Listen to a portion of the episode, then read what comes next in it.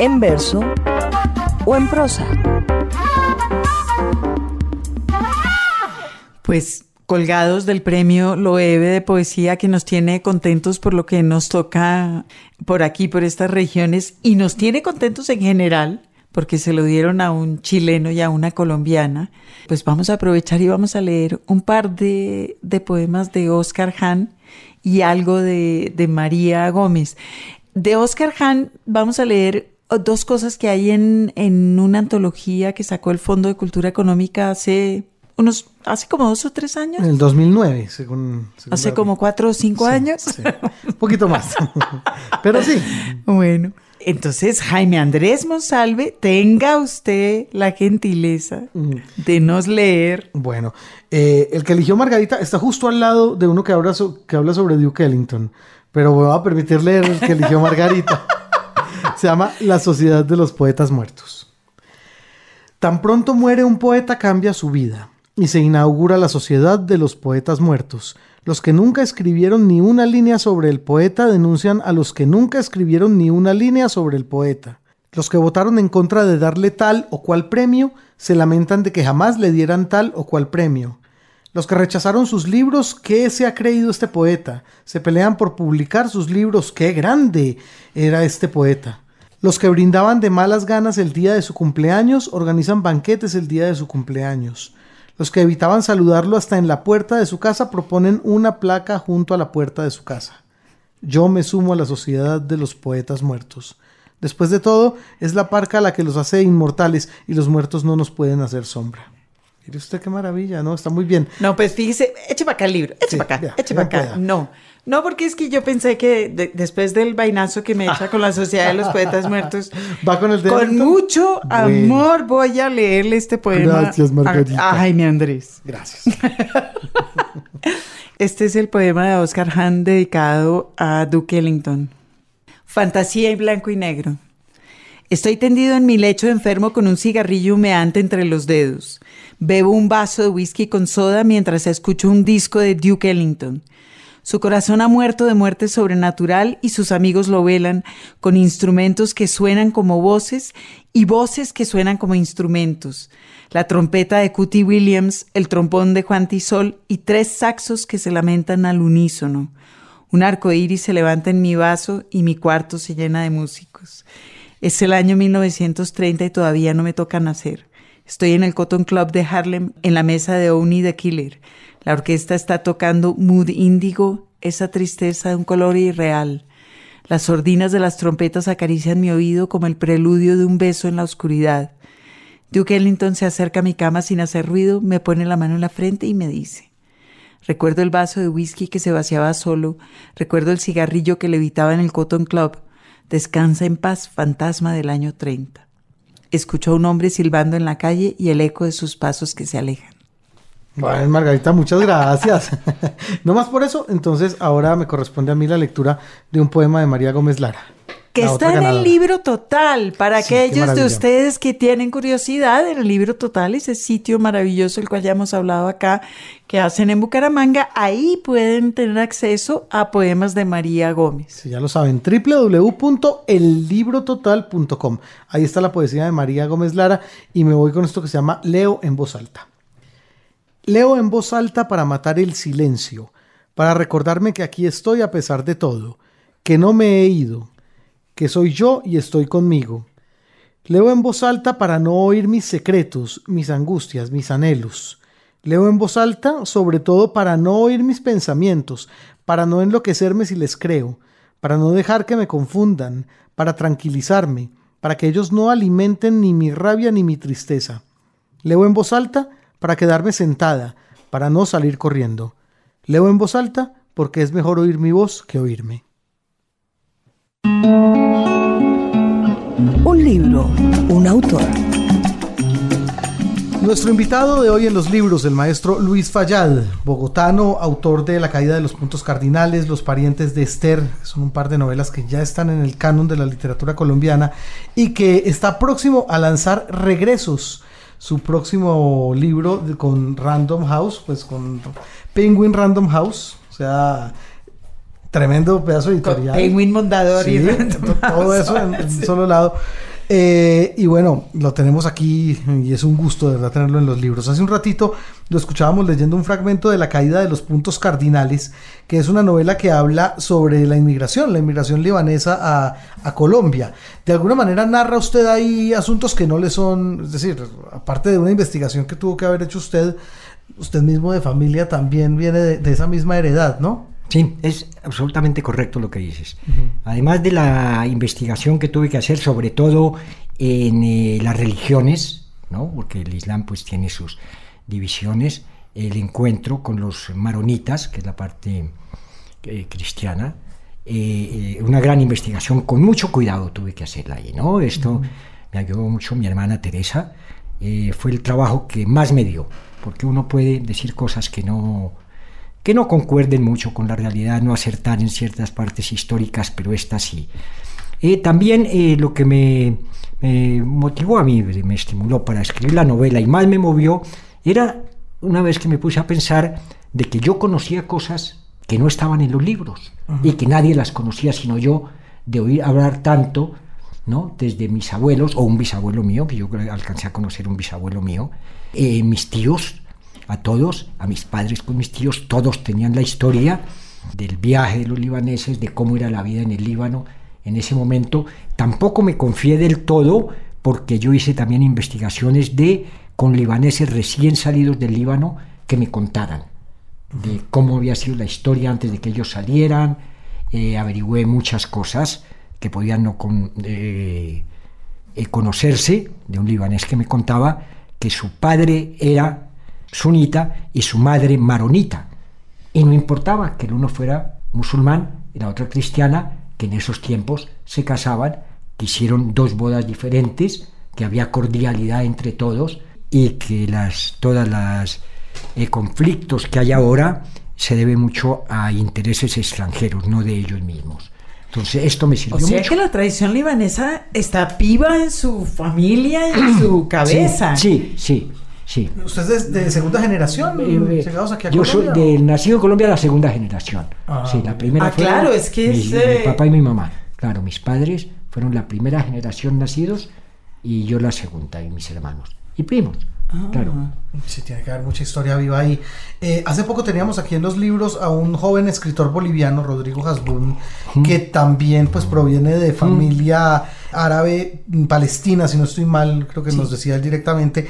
Pero, y él nos hablaba, digamos, de, de un proceso donde su familia y, y demás miembros de, de estos países llegaban básicamente a mimetizarse entre los habitantes ya tradicionales de, de Bolivia. En el caso colombiano o en el caso de su familia, maestro Luis Fallad, ¿cómo fue ese proceso? ¿Qué Sí, tanta distinción es, hubo? Llegaron a... es que conservaban mucho, porque yo lo recuerdo de niño, entrar a eh, estar en mi casa y las visitas en la sala eh, era todos libaneses hablando árabe.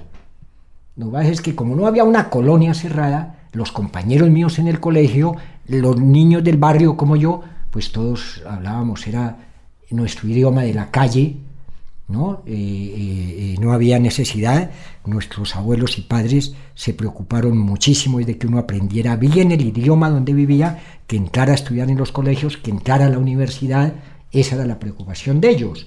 Pero eh, yo de, de muy niño, la integración de ellos fue completa, pero en la vida íntima sí se reunían mucho las familias árabes, al principio entre ellas. La, la integración fue completa y no, porque por ejemplo, yo pienso que la, la inmigración libanesa ha sido de lejos la inmigración más importante Sí. que hubo en este país y la que más mella ha hecho en la gente. Sí. Estoy pensando en la comida, por ejemplo, para Sí. ir más lejos. Sí, Toda la comida exacto. costeña, que es quizás la comida más sensacional de Colombia, es libanesa. Sí, la la mayor parte, ¿verdad? completa.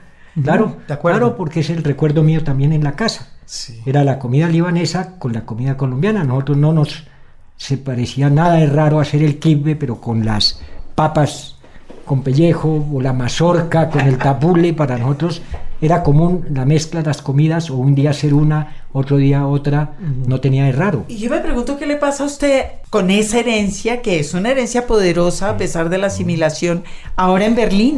Claro, porque allá hay ahora mucho árabe, ya hay mucho restaurante árabe y nosotros aprendimos a hacer la comida árabe, la herencia, nosotros hombres y mujeres la sabemos hacer, y mi mujer la sabe hacer muy bien, además, y claro, mis hijos tienen amigos libaneses también y han probado la comida que nosotros hacemos. Ellos son nacidos en el Líbano, estos amigos, y han comido directo la comida en sus casas.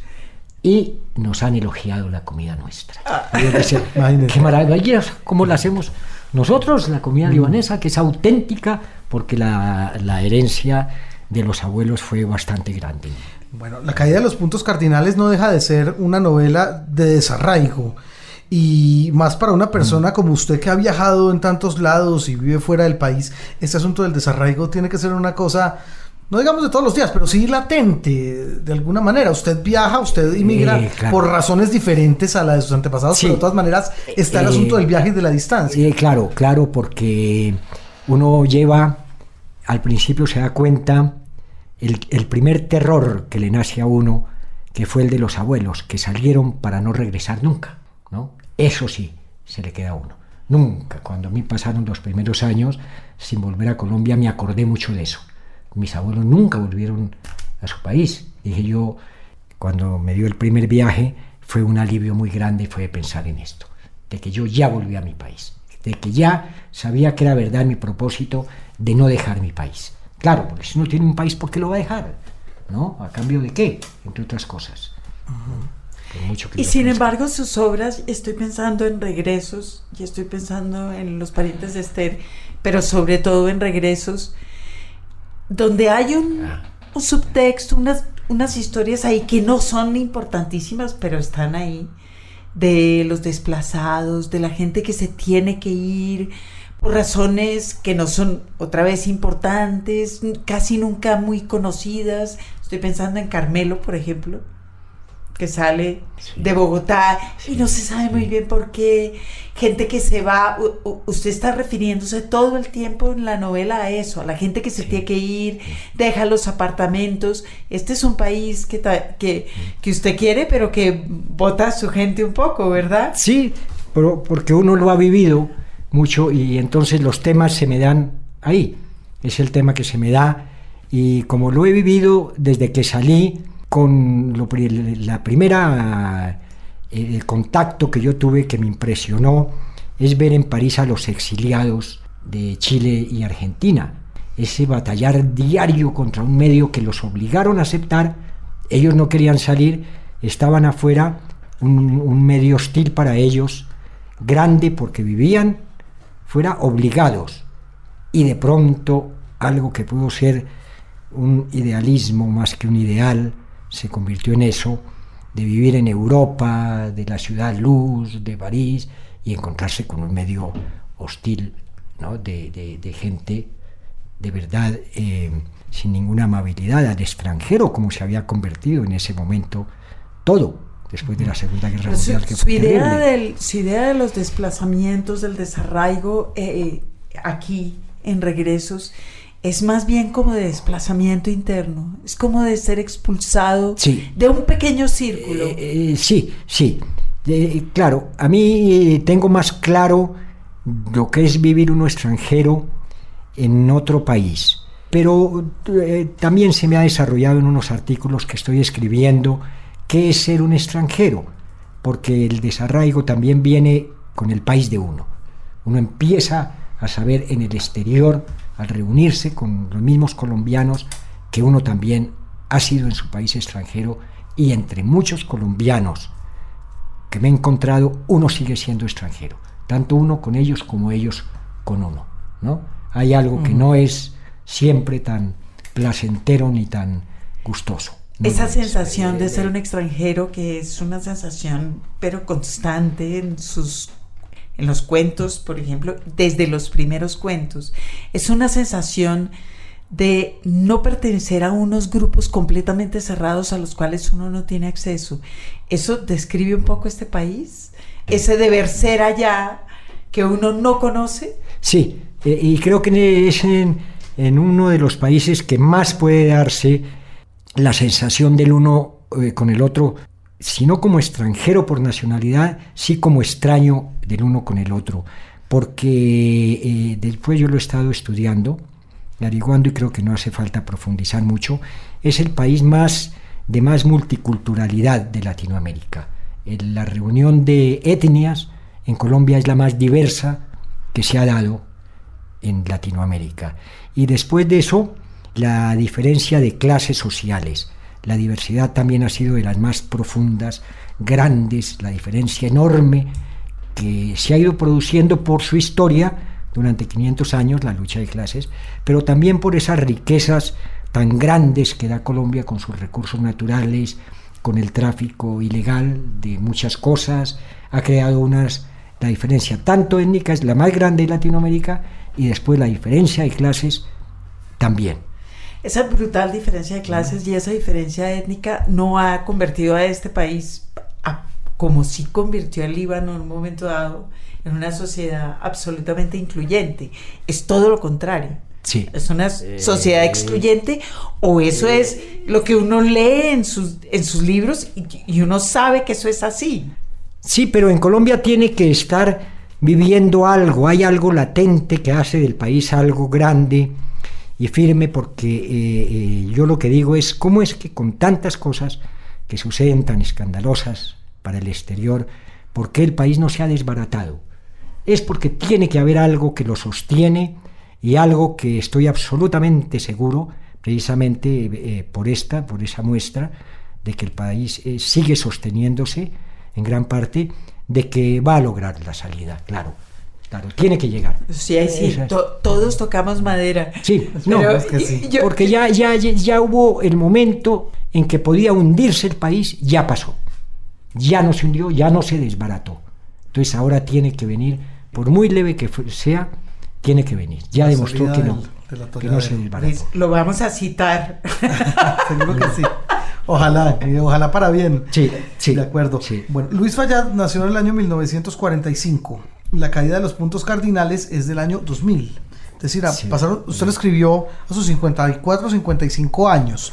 Hay una cantidad de nociones respecto justamente a ese pasado suyo, a, esa, a, esa, herencia libanesa que tenía que estar muy en su conciencia a la hora de escribir este libro. ¿Cuándo mm. empezó usted a concientizarse de todo eso de lo cual hemos venido hablando en esta segunda parte del programa eh, respecto a que usted es extranjero en su propio país? Es extranjero afuera. Todo ello que se ve después reflejado en la caída de los puntos cardinales. ¿Cuándo cobró conciencia usted de ese tipo de cosas? Bueno, yo lo venía pensando porque, mm, porque dominaba, claro, en, en Colombia más una clase social en que en algún momento lo podían hacer a uno sentirse como extranjero. Pero me di cuenta de que no era por clase social o superior a la de uno, sino también otra clase social que podía considerarse que todavía estaba en más bajo nivel al de uno. Todavía la clase, las personas se veían mucho como extrañas. Yo inclusive creí, y lo, dije, cuando me preguntaron antes de que apareciera la novela de la caída de los puntos cardinales, eh, que cuando iba a escribir yo sobre la inmigración libanesa, yo dije, estoy seguro que esa novela la va a escribir algún escritor colombiano que no tenga descendencia con, de, libanés, porque aquí no hace falta, aquí uno puede escribir sobre cualquier tema, como lo han demostrado los escritores colombianos. Si a mí lo que me obligó casi a escribir esa novela y lo que de verdad dije, la voy a escribir, fue al darme cuenta de que yo había oído de todas los eh, eh, eh, abuelos míos, tíos, todos mis parientes, cuentos que nunca habían aparecido en los libros, que yo lo podía hacer. Pero no hubo una sensación de extranjero en ese momento. Bueno, hay algo, algo referente a los parientes justamente, maestro Luis Fallad, es lo, lo que viene mi siguiente pregunta. Hablamos de Rodrigo Hasbum hace un momento y otra de las cosas que nos decía este escritor boliviano en la entrevista que nos concedió a los libros es que seguramente lo único de lo cual él se conduele respecto de, su familia es que nunca le hubieran enseñado el, idioma, ¿no? que nunca hubiera aprendido una, lengua extranjera o el palestino directamente, es decir, un lenguaje árabe. En este caso, usted, ¿qué agradece tener de esa herencia y qué de pronto le hizo falta a usted y que usted hubiera pensado que... De bueno, lo que dice Rodrigo Albún es cierto, es que la primera generación, como mis padres, nacidos ya eh, fuera del Líbano, ellos aprendieron a hablar, pero no a escribir. Y la segunda generación como nosotros no aprendimos ni a hablar ni a escribir. Los que sabemos un poquito de árabe, esto es, lo hemos aprendido después y en países, en el caso mío, como Alemania, que fue cuando yo empecé a aprender un poco de árabe para familiarizarme con el mundo árabe para escribir la novela, porque hay una parte de la novela que transcurre en el Líbano, lo que yo conocía, pero me hacía falta la entonación del idioma. Es algo que lo comentamos todos los descendientes de libaneses. No nos explicamos por qué nuestros abuelos y nuestros padres no nos enseñaron el árabe. Porque ellos estaban más preocupados es en integrarse y además se encuentran países como Colombia, donde acogen a todo el mundo como si fuera el compadre que se vieron ayer. Ellos se integraron al momento. Pues, yo creo que usted en Los Parientes de Esther y en Regreso se explica por qué, aunque no se lo haya propuesto, porque hay que eh, ser en, en, eh, países como estos de una cierta manera si uno quiere eh, sobrevivir. claro, claro. Una, una novela como esta es mía donde explica la llegada de los libaneses a Colombia y la integración tan rápida y cómo los libaneses lograron una posición buena dentro de la sociedad, sus hijos van a la universidad, son profesionales, son, eh, pertenecen a la cultura, al arte, a la empresa, desde la segunda generación grande, eh, puede causar desilusión, por ejemplo, en Europa, en Alemania, donde el inmigrante libanés es otro, donde no puede escribir una novela donde vean esa integración tan inmediata y esa participación en la vida política, además de políticos en toda Latinoamérica descendientes de libaneses, desde presidentes, ministros, embajadores ahí con descendientes de libaneses, porque hacen parte del continente, no son nunca marginados, al contrario, son bien acogidos. Usted escribe, lo dijo ahorita y es absolutamente cierto, sobre la gente del común. Y la gente del común en estas historias suyas se la pasa mal todo el tiempo y a veces se divierte. Yo estaba pensando ahorita que lo oía a usted hablar de Berlín, como de alguna manera en regresos uno ve a la gente del común tratando de sobrevivir en contra de una especie de Estado como autoritario, poderoso, que impone unas normas mm. que nadie entiende. Ahí, mm. claro, ahí es donde obviamente empecé a pensar en, en Kafka. ¿Usted tiene eso en mente? Este, esta gente bregando. Eh, eh, eh, claro, porque en este momento en que yo muestro, en que quiero mostrar la, la, la briega, la lucha de una persona en su vida, tengo que decidirme por dos cosas. ¿Es una briega metafísica o es una briega cotidiana, de las cosas cotidianas? Yo me resolví por lo otro. Porque la verdad no es que no me interesen los problemas metafísicos, pero a veces son tan particulares que no, me interesan, me interesa más eh, eh, la briega de todos los personajes, la cotidianidad, donde pueden identificarse más y donde se ve que a veces en sus quejas exageran y que por eso todo se convierte en un humor, que sí, los tienen una lucha, en algunos casos, puede ser desesperante, pero no en todos los casos. No hay que exagerar en esto porque eh, en muchos de estos casos más bien lo que hay es un modo de ser que se convierte en costumbre, en que es así porque tiene que serlo, ¿no? Bueno, ese es el gran tirano en sus obras, la costumbre. Sí, eh, sí, sí. Yo, yo lo prefiero por ese lado, me sale más y me angustia menos, menos tratar estos, estos temas, ¿no? El Run Run Editorial.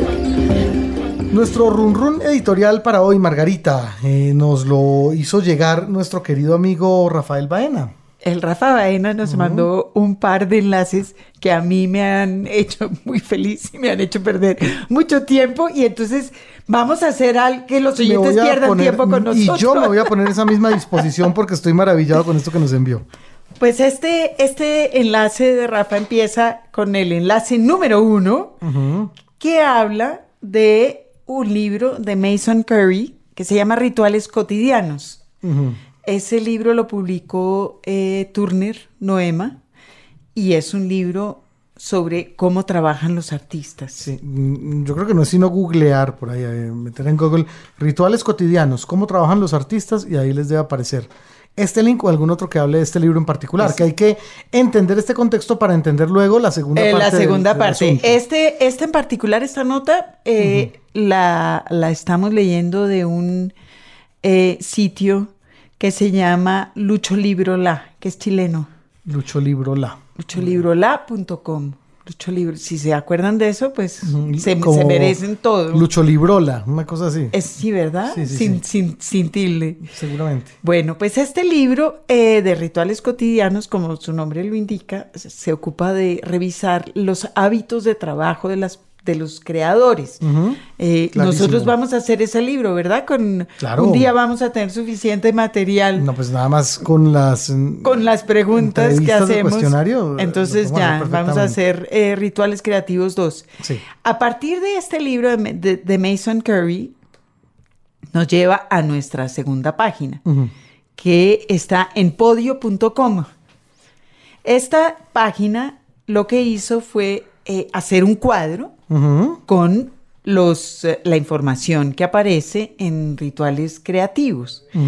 Y este cuadro es absolutamente sensacional porque lo que hace es organizar a los escritores eh, caprichosamente, pero en realidad del- desde los que más temprano se levantan Ajá. hasta los que más tarde se levantan y mira sus, eh, sus hábitos de, de vida y sus hábitos de creación.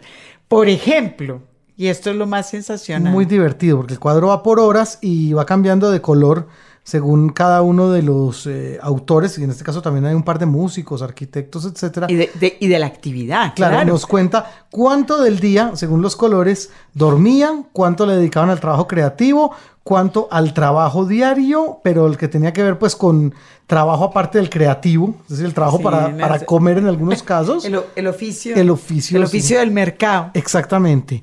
¿Cuántos se dedicaban a lo que tenía Al que ver ocio, con- a la comida, a pasársela bien. Exacto. El, al ejercicio y a otras actividades. Bueno, pues ahora que usted habla de ejercicio, muy poquitos hacen ejercicio. Bueno, Murakami de repente puede ser el- uno de los que más, ¿no? Pero, y no es. Fíjese que el que más es Milton. No puede ser. Claro, el, po- el pobre hombre se Qué la bárbaro. pasaba escribiendo unas cosas mm, mm, pesadísimas, no era cosa de... No, claro. eh, ah, tenía que alivianarse en el algún momento. paraíso de Milton, claro. M- Murakami, eh, bueno, y la defensa del divorcio y esas cosas. Milton Mm. era un bravo. Sí, es verdad. Murakami que escribió ese libro maravilloso sobre correr y que y nosotros no lo imaginamos que cuando no está eh, Escribiendo está cuando está escribiendo está corriendo, pues tampoco dedica tanto tiempo. Fíjese que Vea. es un pedacito, es casi como casi menos de una hora al día. Sí, eso parece. En cambio, Dickens eh, sí hacía bastante ejercicio. Ah, Parece también, que sí. los ingleses son en eso más juiciosos. Ujú. Tchaikovsky.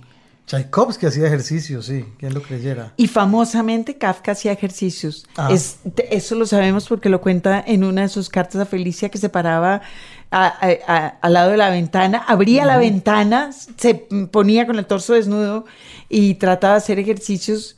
Y a pesar de lo cual fue toda la vida un flaco, escuchitimizado, bueno. Eh, el que más temprano se acuesta y más temprano se levanta, y esto es genial, es Balzac. Qué maravilla. Mire, se va a la cama a las 6 de la tarde. Oiga, sí, pero muy madrugador con las gallinas. A la hora en que nosotros estamos empezando a salir de farra, él ya se fue a acostar. y se levanta a la una de la mañana y empieza a escribir. Uf, qué bárbaro. Sí, sí, sí, tal cual.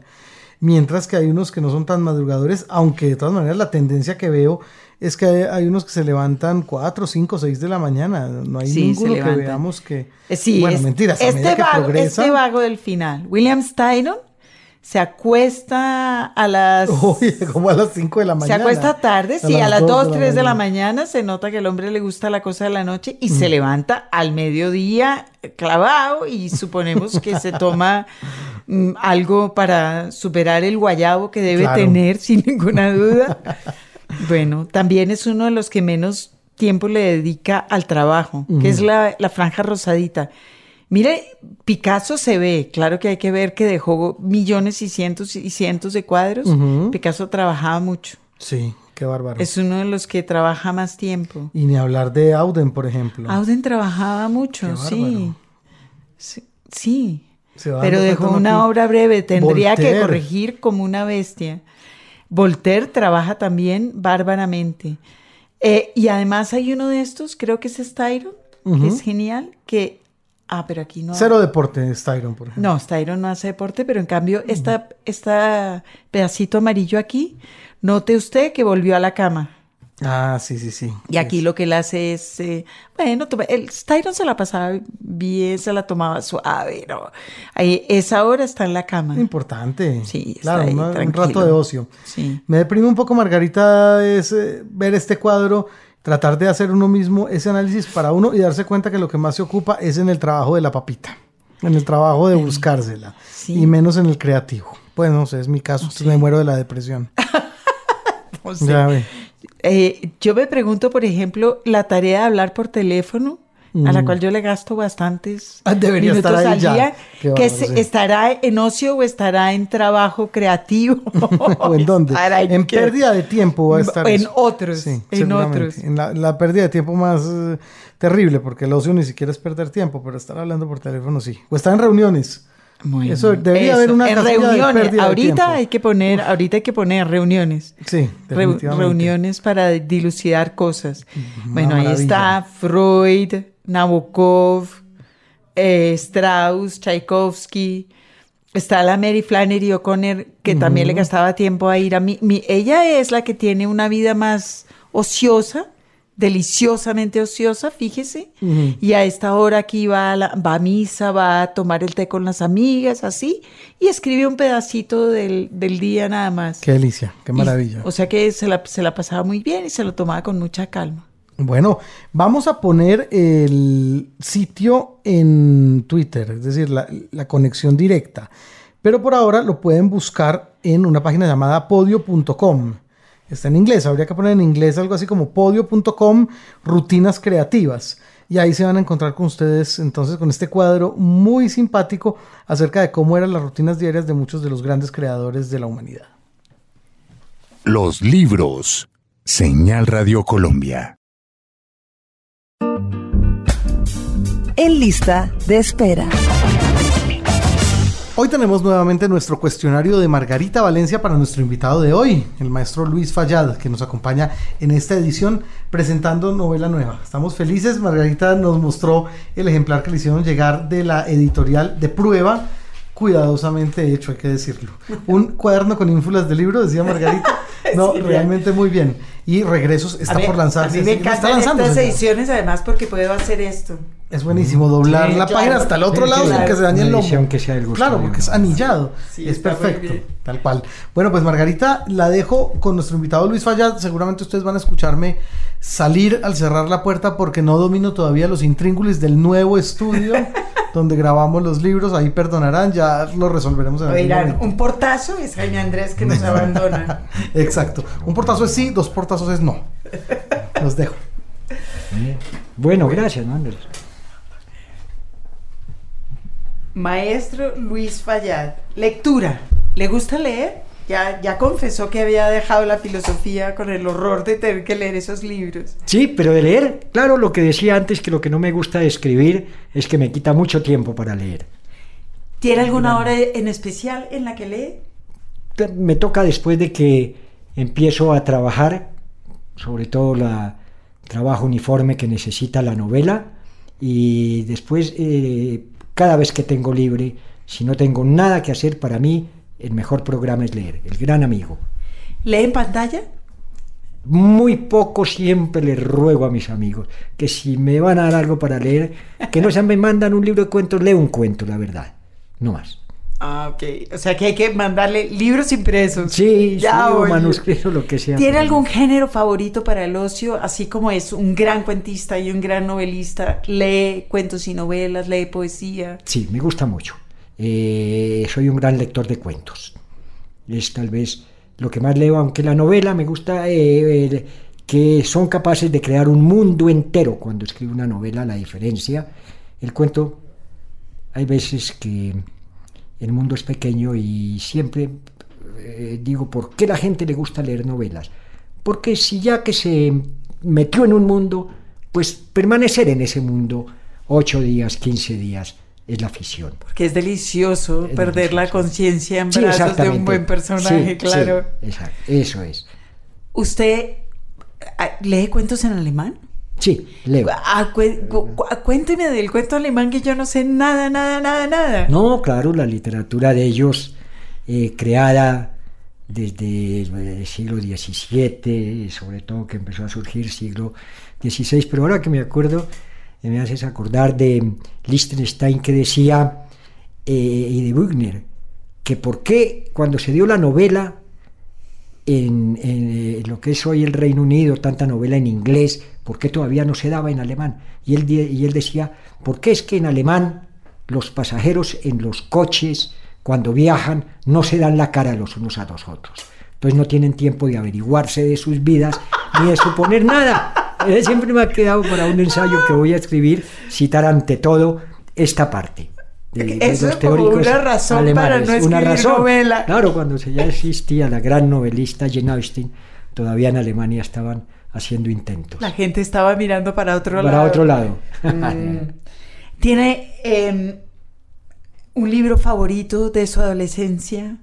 ¿Fue qué libro leyó durante su adolescencia que cargó y repitió y volvió a leer? Yo sigo leyendo poesía colombiana porque eh, creo que hay una gran poesía, aunque sean pocos poetas, eh, de los, del siglo, desde el siglo, inclusive desde que empezó la poesía colombiana que citan siglo XVI, XVII. Soy, la verdad, gran lector de poesía en habla castellana, en general, no solo colombiana, española, de toda Latinoamérica. ¿Y sigue penando por no haber podido escribir poesía o ya entiende que eso no es Sí, pero suyo? por fortuna. Supe que no era al lado de mis contemporáneos poetas que ya lo hicieron bien, ¿para qué más?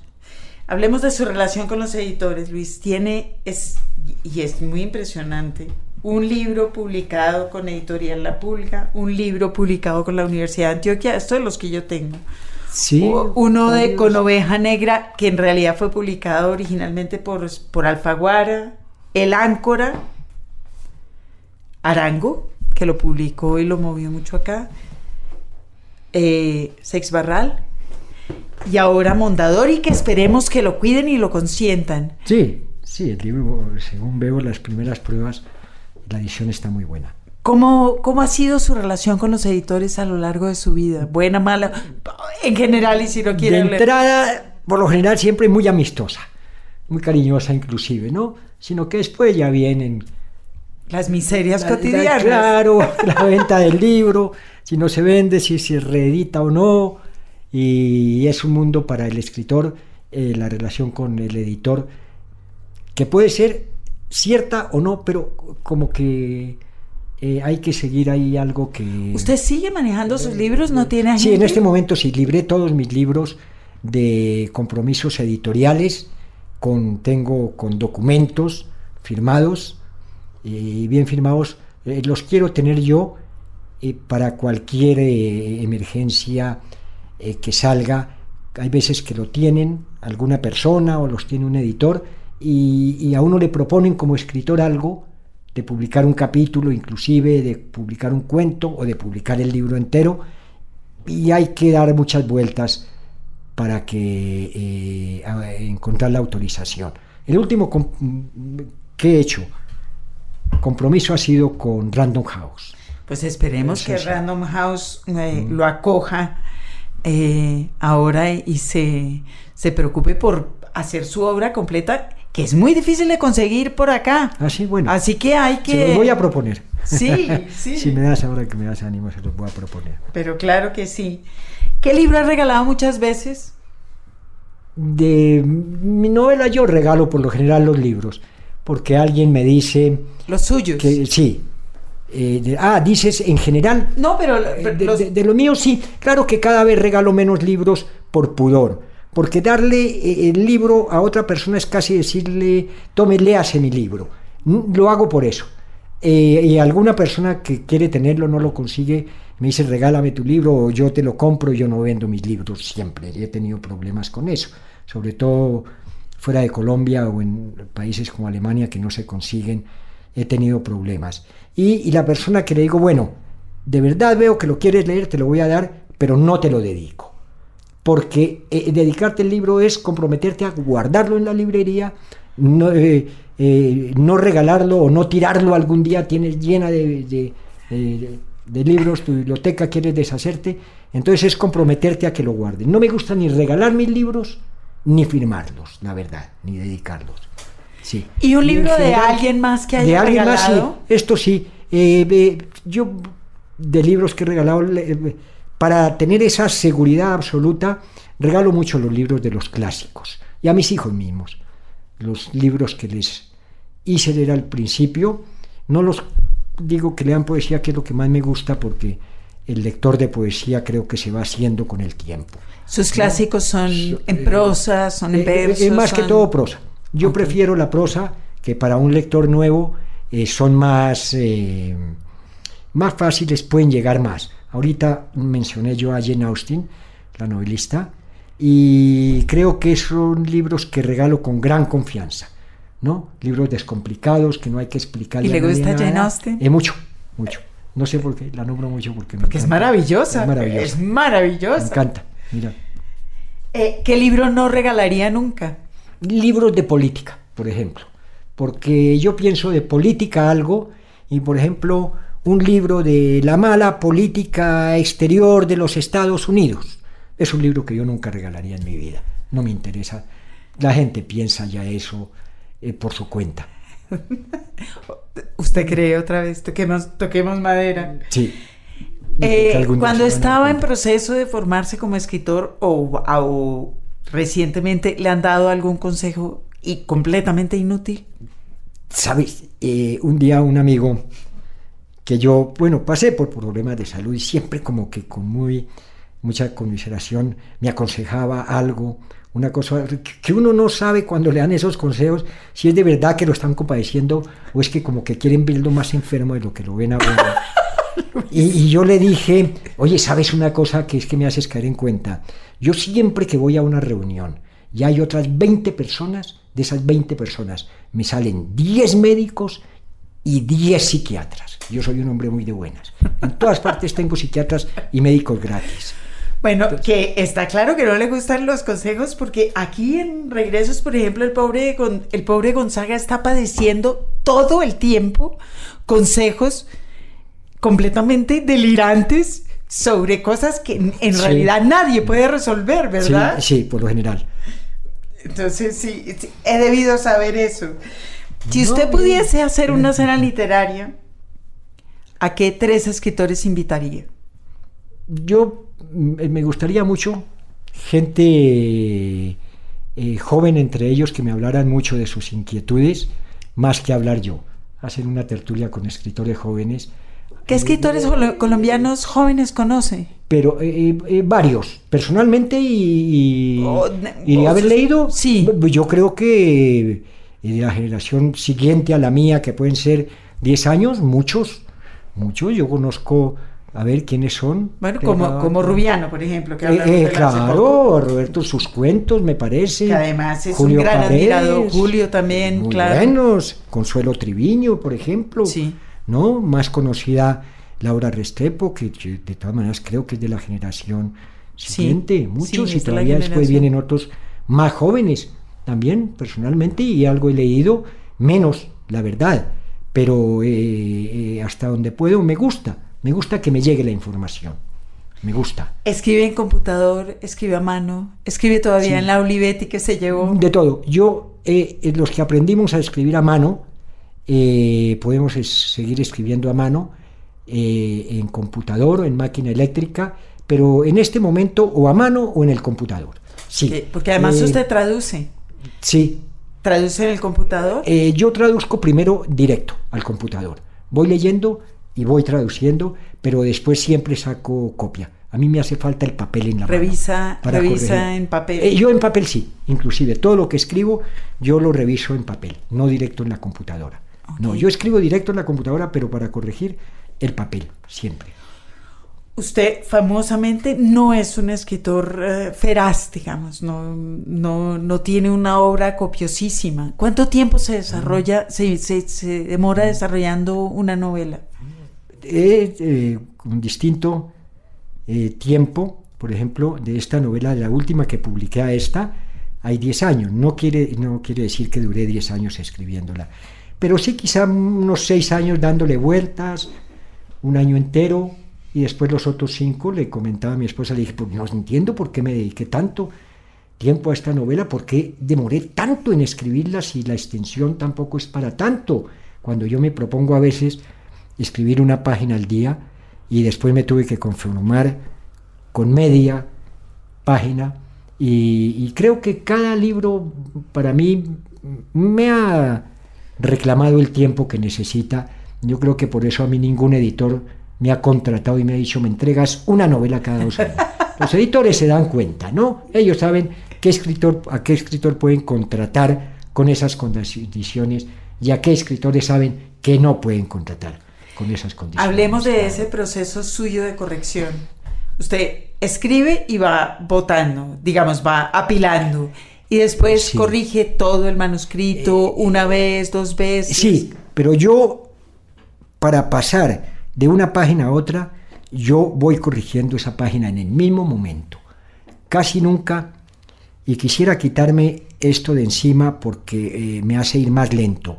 Nunca digo, bueno, esto lo corrijo después.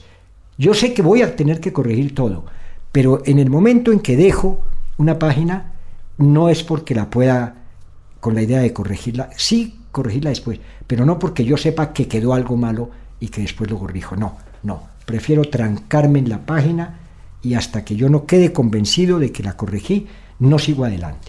Me hace ir muy lento esto. Claro. Y cuando usted se sienta a, escribir una novela, por ejemplo, Regresos, dice, la tuve en la cabeza un año, la co- consiente una idea en la cabeza, Sí. la va armando. Sí. ¿Y en qué punto de maduración de esa idea se sienta a escribirlo? Sí, cua- cuando ya tengo eh, eh, armado un, un principio y un final. Esto sí me ayuda mucho, porque ya sé que hay tramos de la novela que tengo que resolverlos para llegar a ese final. Y tengo que resolverlos los que sean necesarios. Lo, inclusive hay cosas que he pensado de la novela y al llegar el momento yo las dejo, las desecho por mucho trabajo que me hayan dado y a veces lo pienso, todo lo que trabajé en esto, en pensarlo, tanto armarlo tanto en la cabeza para no escribirlo, ¿no? Ese es el tiempo que se le dedica a, la novela. Y tiene un lector que, que revisa, que lee sus manuscritos, con quienes discute sus manuscritos, o es usted con usted castigándose y Sí, tachando? eh, tenía más amigos antes eh, que he aprendido un poco después a dejarlos, ¿no? Al lector, eh, por lo general ahora es más ocasional, el que aparezca y en el que yo crea, ¿no? Ah, que me puede ayudar. Lo que pasa es que eh, eh, había que confiar mucho, porque la corrección de una persona ajena es muy importante y hay que creerle en algunos momentos y en otros no, Y en otros no. pero hay que agradecerle siempre. Es ¿Y ha tenido a lo largo de su Eh, vida editores que cumplen esa función? Eh, claro, sobre todo en la novela Regresos, la tuve con Ana Roda, la editora. Esto al final de la novela, la verdad puedo decir que fue una novela escrita a cuatro manos, ¿no? Ella se dedicó, la verdad, bastante, bastante en la corrección y en la ayuda. Y en la novela de la caída de los puntos cardinales también. Tuve una gran ayuda eh, con el equipo de Juan Leonel Giraldo Ok. y Patricia Miranda. Ah, Sí. ok. Eh, ¿Lee algo en particular mientras está escribiendo? ¿Lecturas que le ayuden a lo que está escribiendo? ¿O más bien trata de alejarse de...? No, yo al principio cuando empecé a escribir busqué lecturas que me ayudaran. Después lo dejé y dije soy capaz de leer de todo. Es, eh, sorprendente también ahora lo que me haya dado de buscar algo que me ayude a darle mi propio tono, inclusive buscar tonos que no son los míos, pero que me ayuden. Leía mucho en literatura en idioma castellano, no traducciones ni en, ni en otros idiomas, sino inclusive ensayos leía, no solamente novelas, cuentos, ensayos, a los viejos prosistas que me gustan tanto como José Martí, Pedro Enrique Sureña, Alfonso Reyes, decía, esto siempre grandes me gustó. ensayistas. Los grandes, esto siempre me gustó su prosa. Estos me tienen que dar algo. Ok. Sí. Ah, ¿Oye música mientras escribe? No, nunca, nunca. Si oigo música es porque me la ponen de otro lado y la verdad no me gusta. ¿Y Nunca. toma notas? Eh, yo tomo notas que me han ayudado para darme cuenta de que las notas, al final, lo que tiene que salir en, un- en una novela o en un cuento sale, aunque uno no haya tomado la nota. Y, lo que no va a salir, no sale, aunque uno haya tomado la nota. A veces reviso las notas y digo, bueno, esto ya lo metí, esto ya lo metí. Y digo, pero bueno, no sé para qué tomé esta nota si esto no entra. A veces son más bien tiranas y es mejor sí tenerlas a un lado para uno revisar. Pueden servir, pero lo que sirven es en un porcentaje del 1%, claro que hay que agradecer. Un 1% cuando uno escribe es una gran ayuda Eh, siempre. no es poquito. No, no es poquito. Nunca es grande. ¿Y tiene un lector especial en mente mientras escribe? Sí, Usted sí, decía... sí, sí tengo. A ver. Siempre, unos tres. No los nombro, pero son tres. Pero a uno de ellos sí se lo dije. Le dije, tú me ayudas mucho porque cuando escribo pienso en ti y sé lo que no te va a gustar. Ah, porque en literatura estamos de acuerdo. Sí, sí, sí. Y usted Yo sé. decía- Un lector puede ser, por ejemplo, Charo, mi mujer. Yo Sí. digo, esto no le va a gustar a ella, ¿para qué lo escribo? Bien. Sí, sí, siempre los tengo. Usted Siempre. decía a- antes de que empezáramos esta entrevista que el, digamos, el círculo íntimo de sus lectores es el de los lectores de su país. Usted sigue sintiendo que eso es cierto, nunca se, nunca han tenido la sensación de que sus lectores están en otra parte. Puede haber muchos lectores en otras partes, pero para que los haya tienen que estar primero en el país de uno. Yo lo aprendí esto hace muchísimos años. Si uno es buen escritor en su país, uno es buen escritor en cualquier parte del mundo. Eso lo aprendí mucho. Lo leí, alguien me lo dijo hace muchísimos años. Me dijo, no se preocupe por lo demás. Y en otras formas de entretenimiento, ¿ve televisión? Sí, veo, veo. Me cuesta trabajo encontrar programas que me gusten, pero como a todo el mundo, todo el mundo se queja. Pero entonces, para yo saber que me gusta un programa o busco una película que sé que me va a gustar, ya la conozco, tengo sus dos antecedentes, o veo documentales. ¿Y va al cine? ¿Van al cine? Eh, me gusta mucho ir al cine. Es una de las cosas que no me he dejado dominar de que uno puede ver cine en televisión o bajando a través de internet películas o, o comprar el- los DVD que llaman y, y todo lo hago, sí, pero me gusta ir a la sala de cine, me gusta hacer la fila, acercarme a la taquilla, comprar la boleta, entrar, subir las escaleritas, que, que me reciban la boleta. Todo este rito eh, me encanta, me gusta mucho. ¿Y tiene algún tipo de, de película, de cine en especial que prefiere sobre otros? Eh, eh, sí, porque como me gusta tanto el cine que salió en los años 50, 60, estos dramas creados de la vida, de el mundo nuevo que se ha creado a través de, de la banda del gángster que apareció, que fue el que creó la vida moderna y también creó el cine. E- Este cine cuando está basado el nuevo cine en este viejo clásico, en estos viejos clásicos, me sigue gustando, ¿no? Maestro, y para terminar este cuestionario, ¿qué tiene en su mesita de noche? ¿Qué está leyendo ahorita? Yo eh, en la mesita de noche, bueno, por lo general tengo cinco libros, ¿no? Y el propósito cuando los tengo es que en algún momento tengo que terminarlos. Compro libros y siempre los leo porque digo, si lo compré es para leerlo. Entonces, Esto me obliga a mí a tenerlos. Ahora tengo, por ejemplo, un libro de ensayos de Ángel Rama, eh, de novela, estaba leyendo, ah, estaba leyendo unos cuentos de este escritor eh, sueco Strindberg, que solamente conozco teatro, no Sí. conocía cuentos y me han gustado. ¿Y los está leyendo en español? Eh, no, el de Strindberg en alemán. En alemán, ok.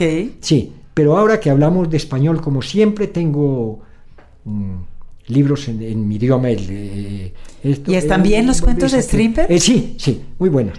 Muy buenos, con mucha ironía. Sí, eh, tormentosos, pero con mucha ironía. Me han gustado mucho. No conocía nada de él.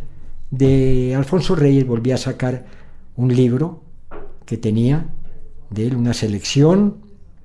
Eh, eh, de teatro estaba, estoy leyendo. A veces el teatro no, no lo leo mucho, pero me doy cuenta de que hay que leerlo porque es imposible ir a ver todas las obras de- del escritor hindú de la India, son indios más que hindú, eh, del siglo mil, de 1300 o algo.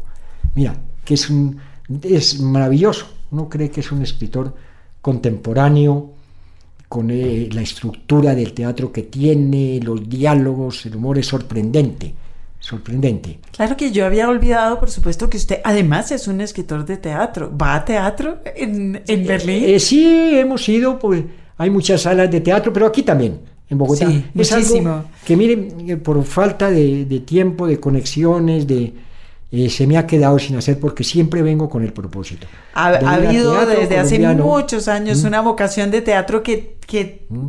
tratan de aplastar y no se deja. Vuelve y nace. ¿Cómo vuelve y no? nace. ¿Cómo no? Sí, vuelve y nace. Sí se defienden y tiene público aquí en Colombia Sí. y vuelven los grupos de teatro y las salas de teatro. Eso me alegra mucho. Así. Sí. Bueno, pues muchísimas No, gracias. a ti, Margarita, qué bien.